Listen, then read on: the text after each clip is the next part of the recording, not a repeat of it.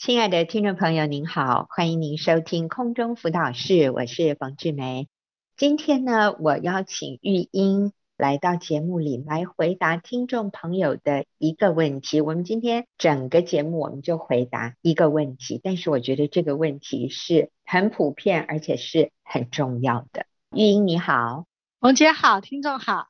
是这个问题哈，就是朋友会说道理我都知道，或者有人说。真理我都知道，可是，在遇到重复的问题时，我还是容易落入情绪的黑洞里，不知如何脱离。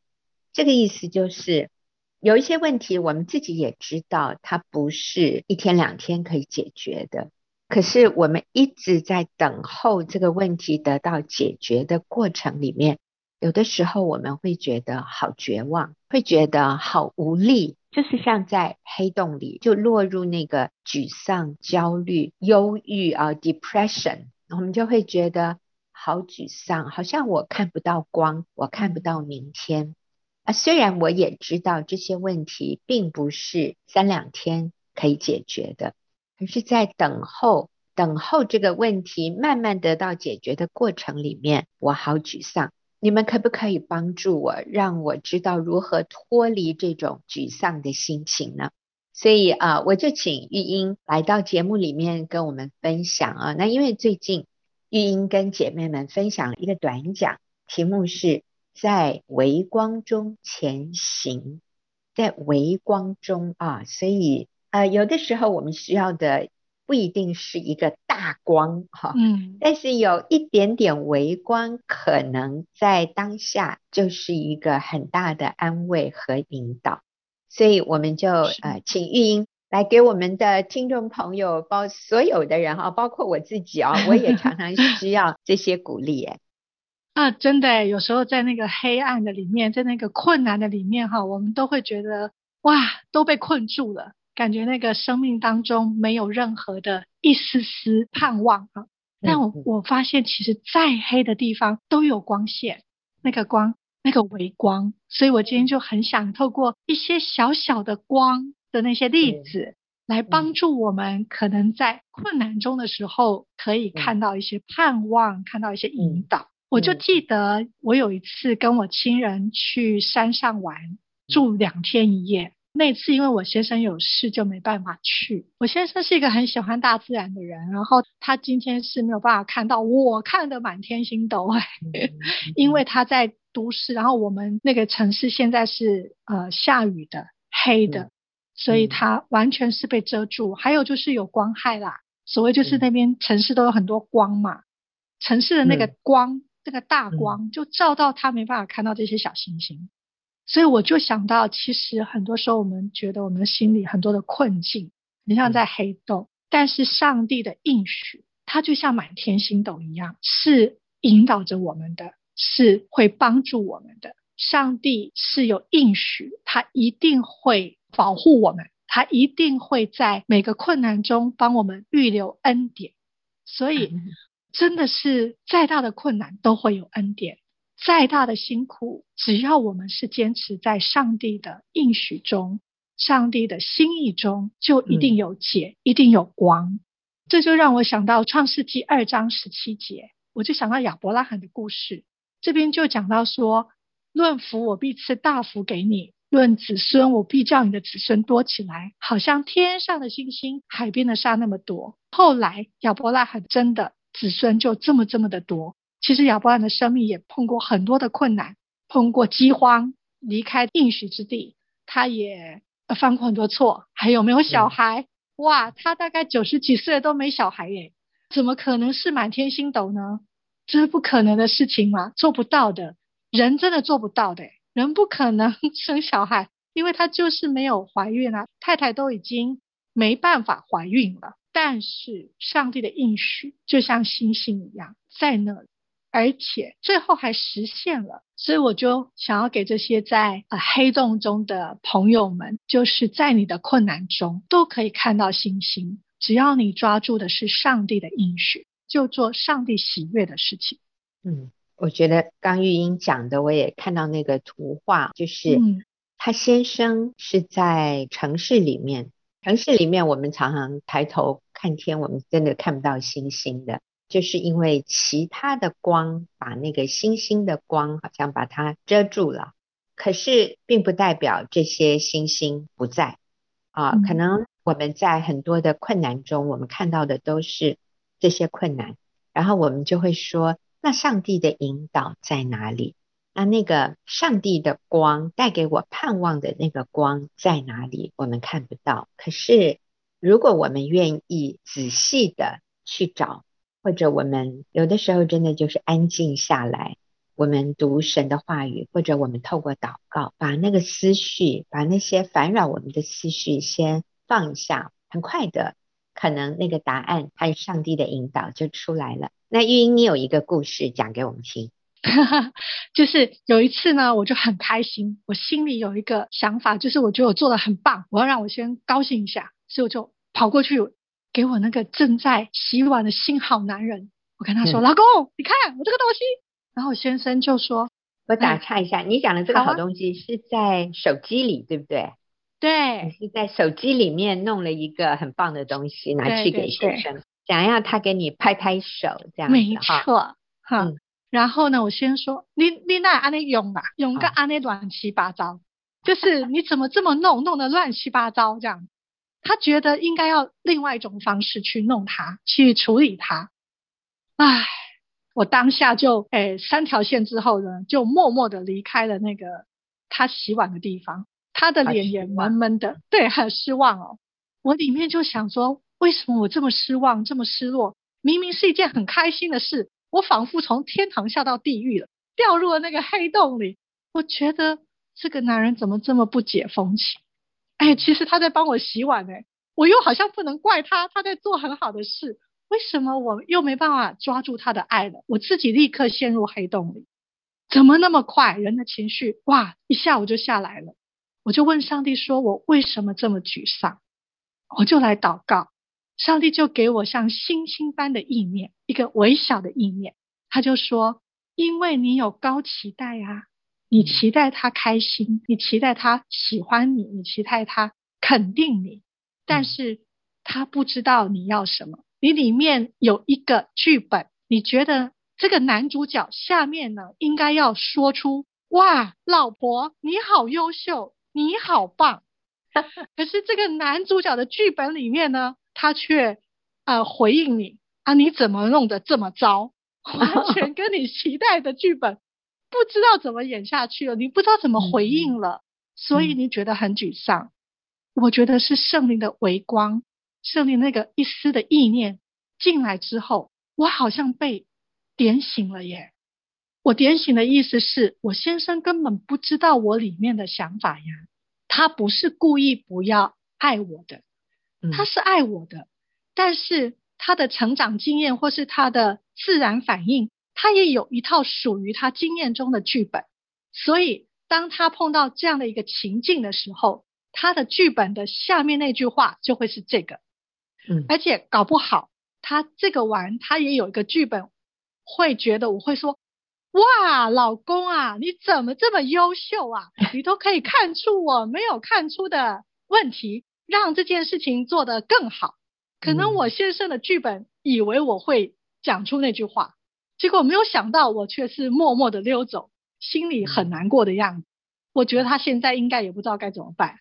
所以我觉得当我明白之后，就跟我先生分享，我觉得好有趣哦，老公，我有个新发现。我说老公，我发现原来我的心中有一个小剧本哎，我的男主角应该要有这个剧台词出来。结果呢？你的台词不一样，我都错乱了，不知道怎么回答你。然后我先生听完，悠悠的笑了，然后从他口中说出：“老婆，你很优秀，老婆，你很棒。”哇，我觉得他好谦卑哦，他愿意爱我，用我懂的方式，然后立刻就这样对我说。啊，我觉得我的心情呢，又从地狱回到了天堂。对，嗯、所以我真的发现心思意念的转换好重要。嗯，是，我想也是因为育英安静下来，听上帝在你心中那个微小的声音，告诉你说，你先生不是故意要让你不舒服，嗯、他只是不知道你心里有这样的一个期待，有这样的一个剧本啊。然后玉英就立刻知道，他就决定用正面的方式来回应先生说：“哎呦，老公，我觉得好有趣哦，我原来希望你是这样的回答。那我觉得这里很重要，第一个就是我们要把里面的感觉先摆一边。”或者先去讲那个对的话。我原来以为你会说：“老婆，你怎么这么优秀？你怎么这么棒？”结果你的剧本跟我不一样哎，啊，好好笑哦，哈哈哈。所以这个时候，先生因为没有被责备，我觉得这个很重要。他没有感觉被责备、被拒绝、被否定，所以。他可以接受哦，原来这是你的期待，那他就按照你的期待说：“哦，老婆，你怎么这么优秀？你怎么这么棒？” 那你知道吗？是这个原来那个乌云就跑啦，那个黑暗就变成光明了啊！嗯、所以讲到那个星星，有的时候上帝给我们的指引就像那个微光哈。所以今天的题目是。嗯在微光中前行，就是在黑暗中，其实上帝仍然给我们微光，我们安静的去听，然后我们愿意照着去做，你就发现你可以离开那个黑洞，你发现其实你的境况没有你想象的那么绝望，你还是可以好好的过今天的，虽然今天问题还没有解决，可是。你有足够的恩典可以度过今天，真好。好，那我们休息一会儿啊，等下再来继续听玉英讲故事哦。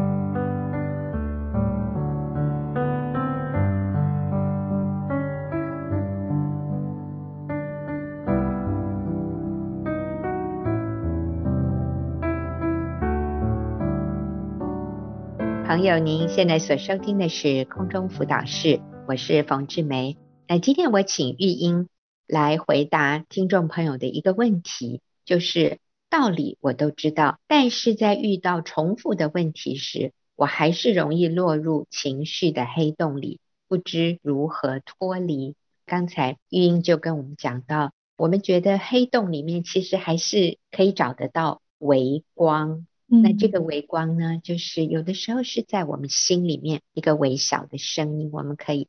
安静下来，聆听上帝的声音。好，玉英还有什么样的建议呢？还有另外一个，就是神的话也能够成为我们生命中的引导跟帮助，在我们觉得绝望，然后看不到盼望的时候。诗篇一百一十九篇一百零五节说：“你的话是我脚前的灯，是我路上的光。”上帝的话就很像啊、我们常常会在医院里面。会在很多大楼里面，那种紧急逃生的那种紧急标示灯，那那些紧急标示灯呢，它其实是有一个正确的路线的。所以呢，如果我们越熟悉这些警示灯的路线，我们平常就有注意，我们平常就有关心，有看一下，而且平常就要维护这些指示灯，不要让它是坏掉的。以至于当我们觉得情绪很沮丧，或一下子碰到困难，或者我们觉得哇都懂，可是我做不到的时候，我们就循着那个紧急逃生门、嗯、紧急指示灯的那个路线去走，哇，就会找到出口了。就好像在火灾中、在黑暗中、在紧急危难中，我们要去找那个灯，啊，那些灯就是神的话和合乎真理的一些信念和原则。所以那些东西就要平常就摆在我们的心里，摆在我们的里面。所以神的话会引导我们。呃，我就想到刚刚玉英举的例子啊，就是我们如果去旅馆啊，去饭店过夜的话，嗯、啊，其实我们到了那一个楼层，我们第一个需要注意的就是逃生方向，还有它的逃生门在哪里。嗯那并不是说一定会有什么火灾呀，或者是紧急的情况发生，而是说为了安全，我们一定是要知道，万一发生了什么意外的时候，我们要怎么逃走啊？这个是基本常识。就是如果你到一个饭店，到一个你不熟悉的环境去的时候，你要先留意逃生的方向啊，不仅是别人要把那个维护的好，我们自己也有责任，我们需要知道到时候往哪一个方向，然后那个逃生门在哪里。那玉英，你的意思就是神的话其实就是像那个逃生门，是吗？对，就像那些逃生门。嗯所以平时我们就要把神的话放在心里，嗯、反复思想，然后存在里面。嗯、这个可以帮助我们，而且也可以帮助身边的人。我觉得我们如果更多明白这些逃生的法则，好，或是方向，其实你不仅能救自己，你也可以帮助别人。嗯，就像我有一个例子，就是有一次我们全家去澎湖玩。我们回程划位，就请我那个大学的儿子他们去帮我们处理啊，哈，我就觉得他们跟航空员聊很久，好像航空员在问他们一些资讯啊等等的，那他们就点头啊、签名啊等等。后来我们就上去之后，诶，那个空服员还一直来跟他们确认，我就觉得很好奇哦，我就问他们说，为什么这次划位要这么麻烦的样子啊？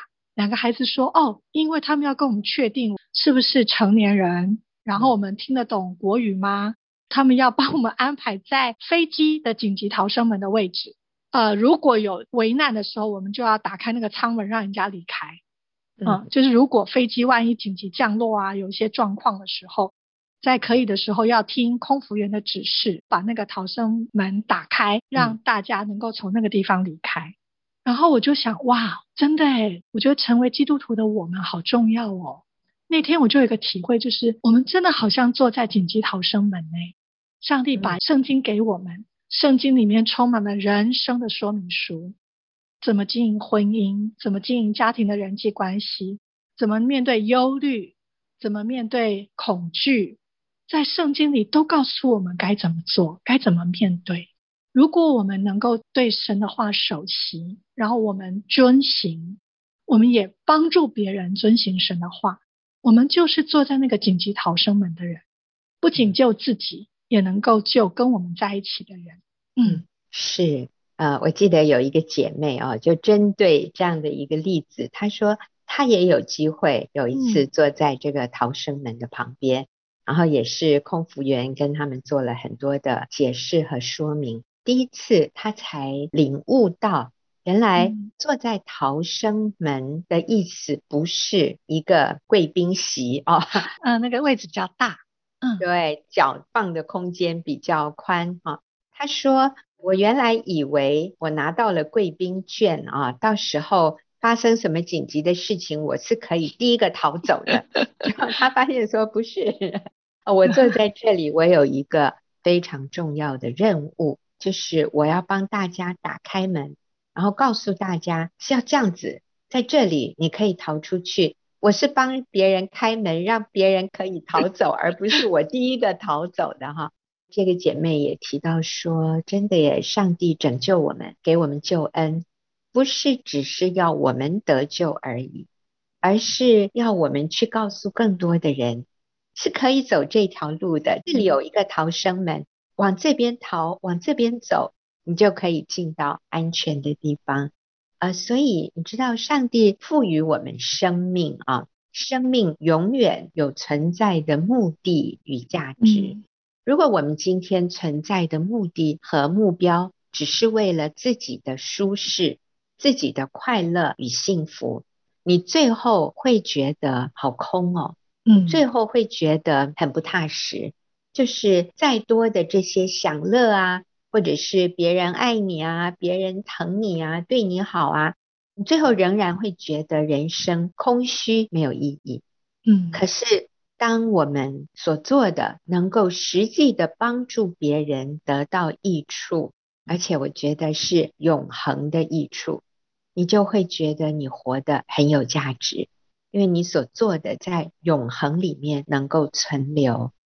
而上帝把这样的一个福气、一个特权给了我们，就是我们今天可以告诉我们身边的人，可以如何进入永恒的生命，如何经验到永恒的平安、喜乐还有满足，那就是透过认识耶稣基督，接受耶稣成为我们生命的主，接受他的赦免，然后选择跟随耶稣过一个正直、圣洁、舍己的生命，你就会发现，哎，你的人生好有价值，好有意义。不仅我们自己如此，我们也可以带领别人如此啊。那所以，我真的要说，在黑暗中有微光。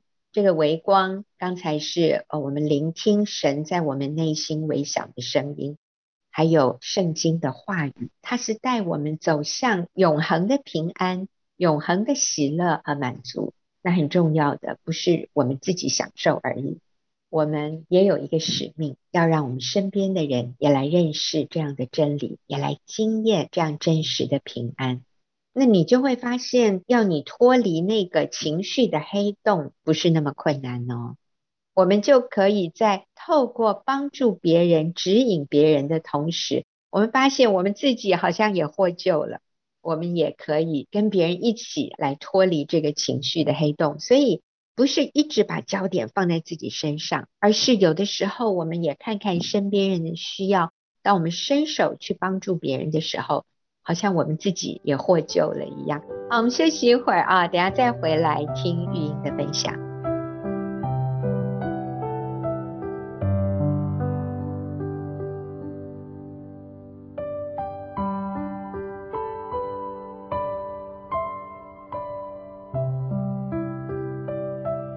朋友，您现在所收听的是空中辅导室，我是冯志梅。今天我请玉英跟我们分享一个主题，叫在微光中前行。那是因为我们要回应一个朋友的问题，他的问题是道理我都知道，可是，在遇到重复的问题时，我还是容易落入情绪的黑洞里，不知如何脱离。所以我们说，对情绪的黑洞，可是这个黑洞里面，你仔细去看，仔细去听，你仍然可以看到微光。上帝会透过他在你心中对你说话，会透过圣经的话语，像是那个微光，带领我们前行。好，玉英，你再继续跟我们分享，还有什么提示、什么建议？嗯，第三个就是等候盼望。嗯，在等候的当中有纪律的操练，就是说我们在情绪上我们会觉得啊，你们教的都是，但是我是一直落入，其实没有关系，就再来，就再练习。你知道，就我们就等到有一天，你突然发现，哎，你越来越熟练了，你越来越明白这些真理，这些意念，分辨这些合乎神的意念，神的话越来越熟练，成为你自己的一部分，你就会越来越能够看见。有一天，你可以离开那个黑洞，越来越不会掉到黑洞里面去了。嗯。我就有一个例子，就是哦，这真的是蛮久的黑洞，他们待在里面，就是在二零一零年的八月五号，在智利有一个。他们掏铜的铜矿跟金矿的一个地方，就是铜矿场矿坑发生坍方，那三十三名矿工呢就被埋在七百米以下的那个深深的地下哦。嗯，那我觉得很棒哦，这个矿坑有一个东西很好，叫做避难所。所以这三十三个矿工发现坍塌的时候，他们全部都躲进这个避难所。就好像我们刚刚说的神的话，躲进上帝的保护里面。神说他是我们的避难所，他就躲进去了。躲进去之后呢，里面都会有一些食物跟水。刚开始因为会饿嘛，大家是没有纪律的，所以其实在前面十几天，大概七八天的时候，就吃掉了大概三分之一的食物了。啊，他们发现不能再这样下去，这样下去他们没有办法维持。等候到上面那个救援，所以他们就开始组织，每一个人把自己强项的拿出来。这里没有阶级的，他们说我不分阶级的，没有矿工头什么的，就是有的人是牧师，就在里面带大家读圣经、祷告；有的人善于管理，就开始分配食物。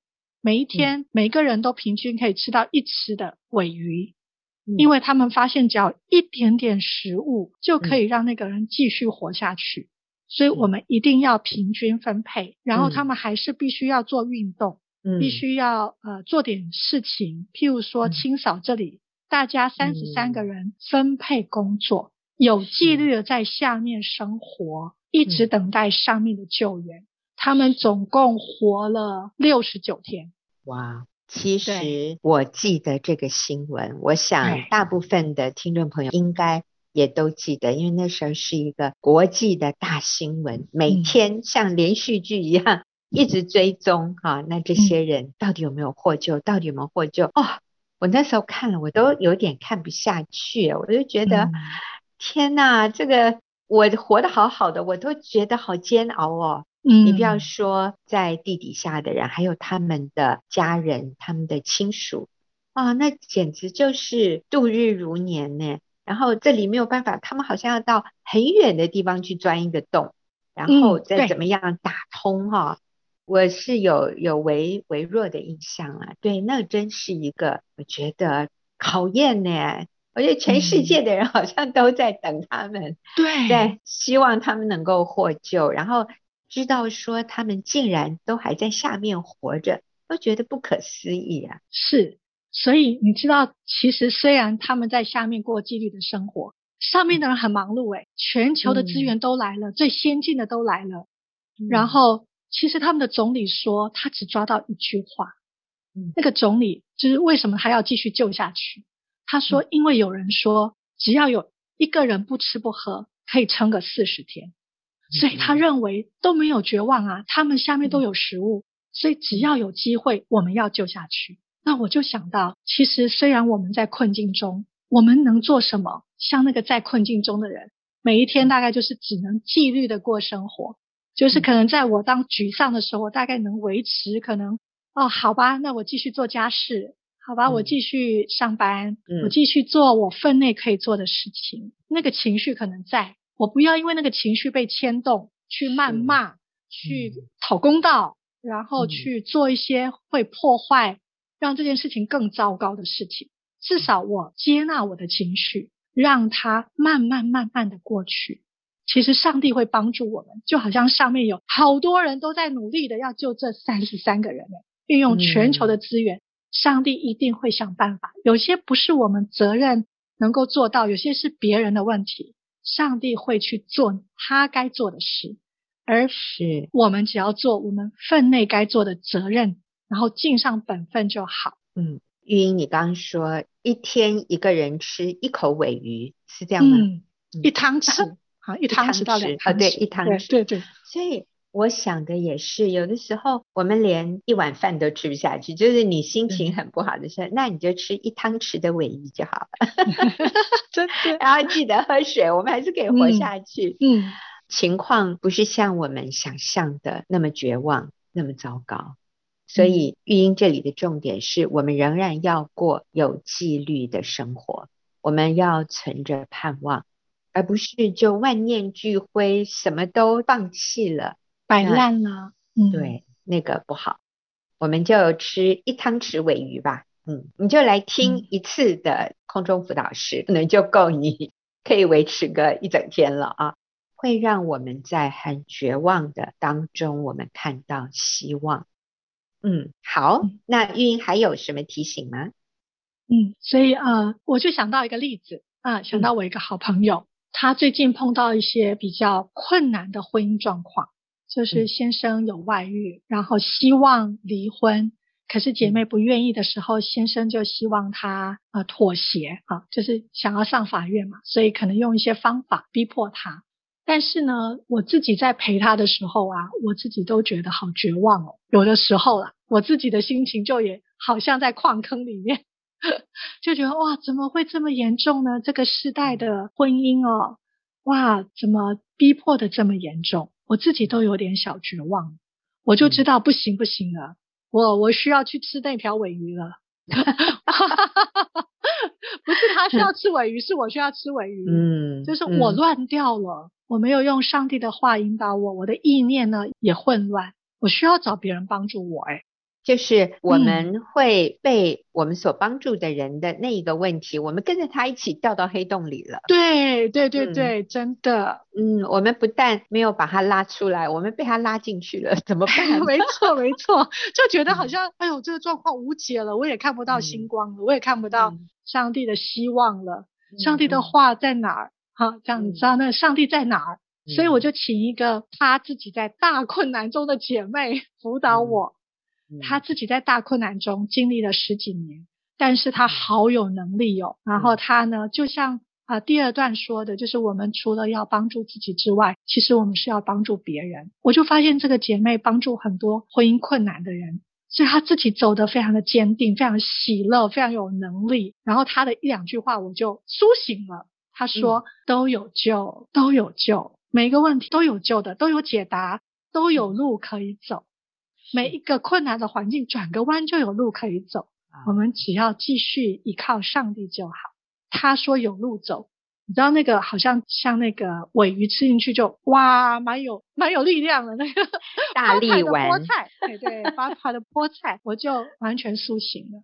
而且我真的惊艳到，当我开始认真陪伴这位姐妹用真理的光的时候，我自己立刻非常的坚定和稳定下来，蛮有信心。所以我真的觉得，我们需要靠近神，也靠近同样有这些信念的姐妹，帮助我们，然后大家一起来帮助啊我们的朋友，他自己被建立，我们自己在帮助的过程中也得到很大的祝福。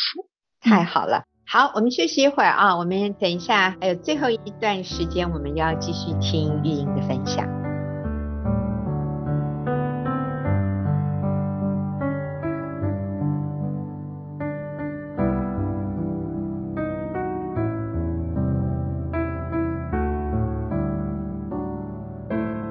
朋友，您现在所收听的是空中辅导室，我是冯志梅。今天我请玉英来跟我们分享或者回应一个问题，就是道理我都知道，可是在遇到重复的问题时，我还是容易落入情绪的黑洞里，不知如何脱离。呃，我们现在要看的这个点哈，不仅是我们所帮助的人掉到黑洞里，有的时候。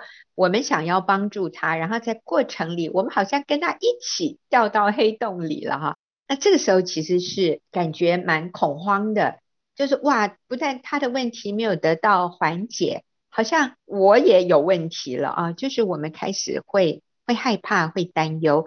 所以玉英，你说一下你当初帮助这位朋友的时候，是不是有类似这样的经验？就是他的先生逼迫离婚。嗯而且哇，非常猛烈，甚至就是要把他赶出去啊，或怎么样？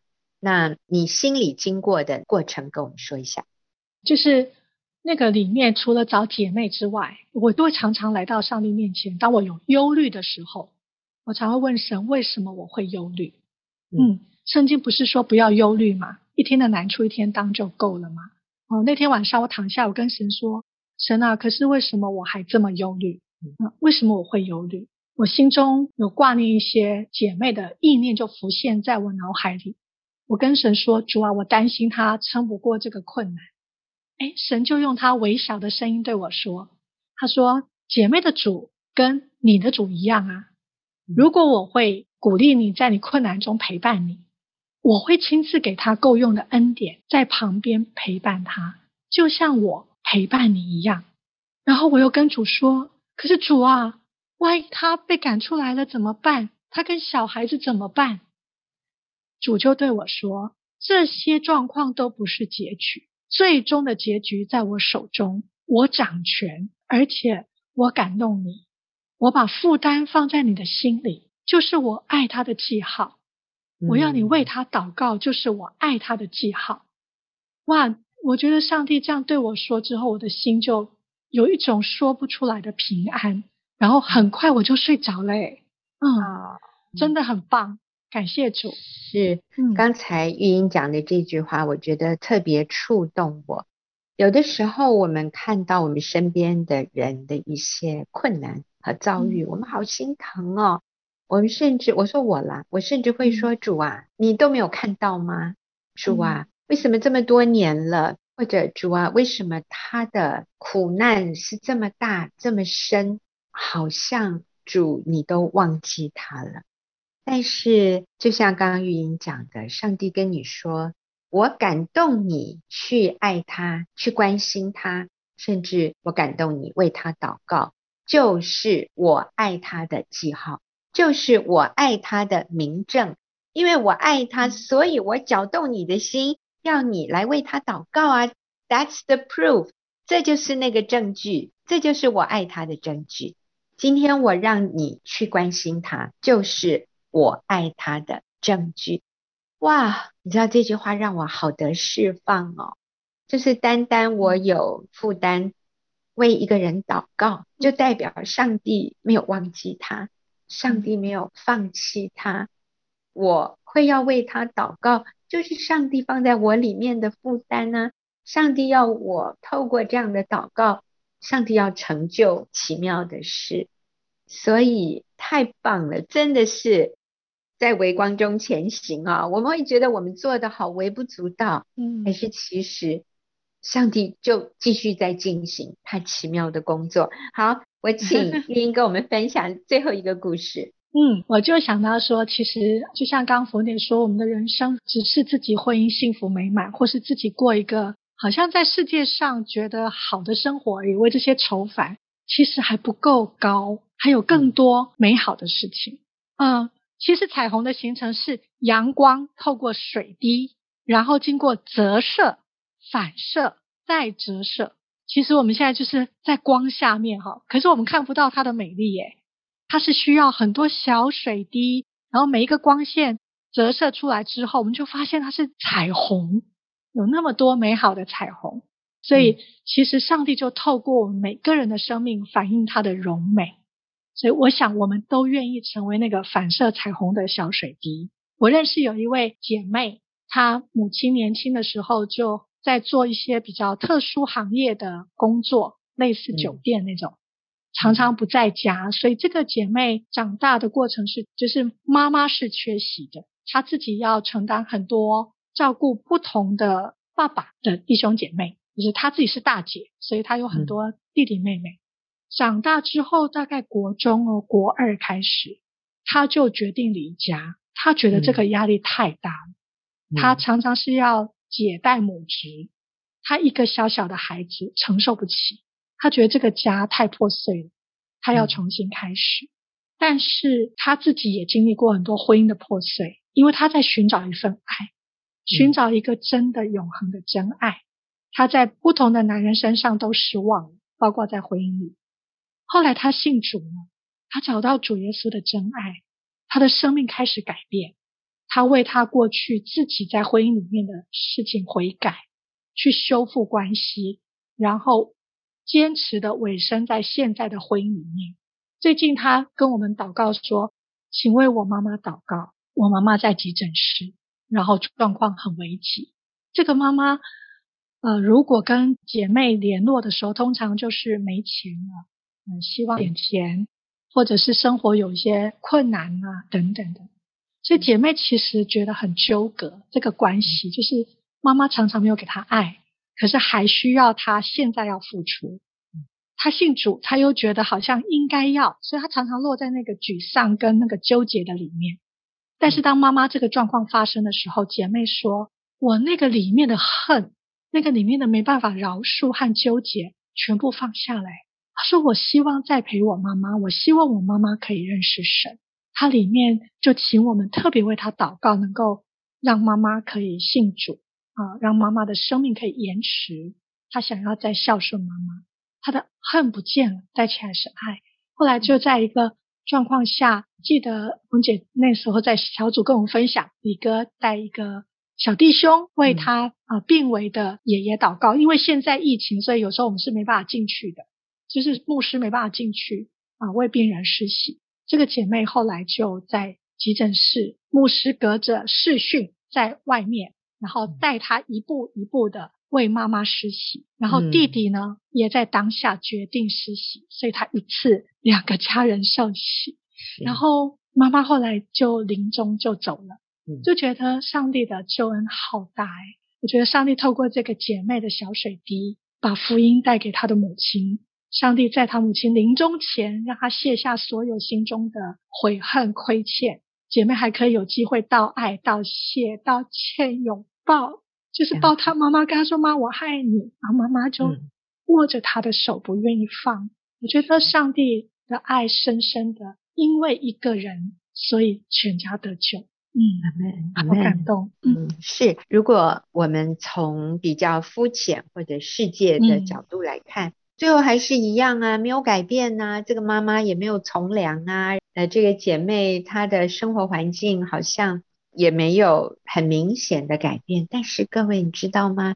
在永恒里面是一个天大的改变呢。这位妈妈最后灵魂得救，女儿跟妈妈的关系也和好，同时弟弟也愿意。来认识耶稣，来信靠耶稣。各位，如果我们从永恒的角度来看，这个是大光诶，这个不是微光，嗯、这个是在黑暗中，他们看见了大光，就是耶稣的救恩，能够让他们进入永恒的国度。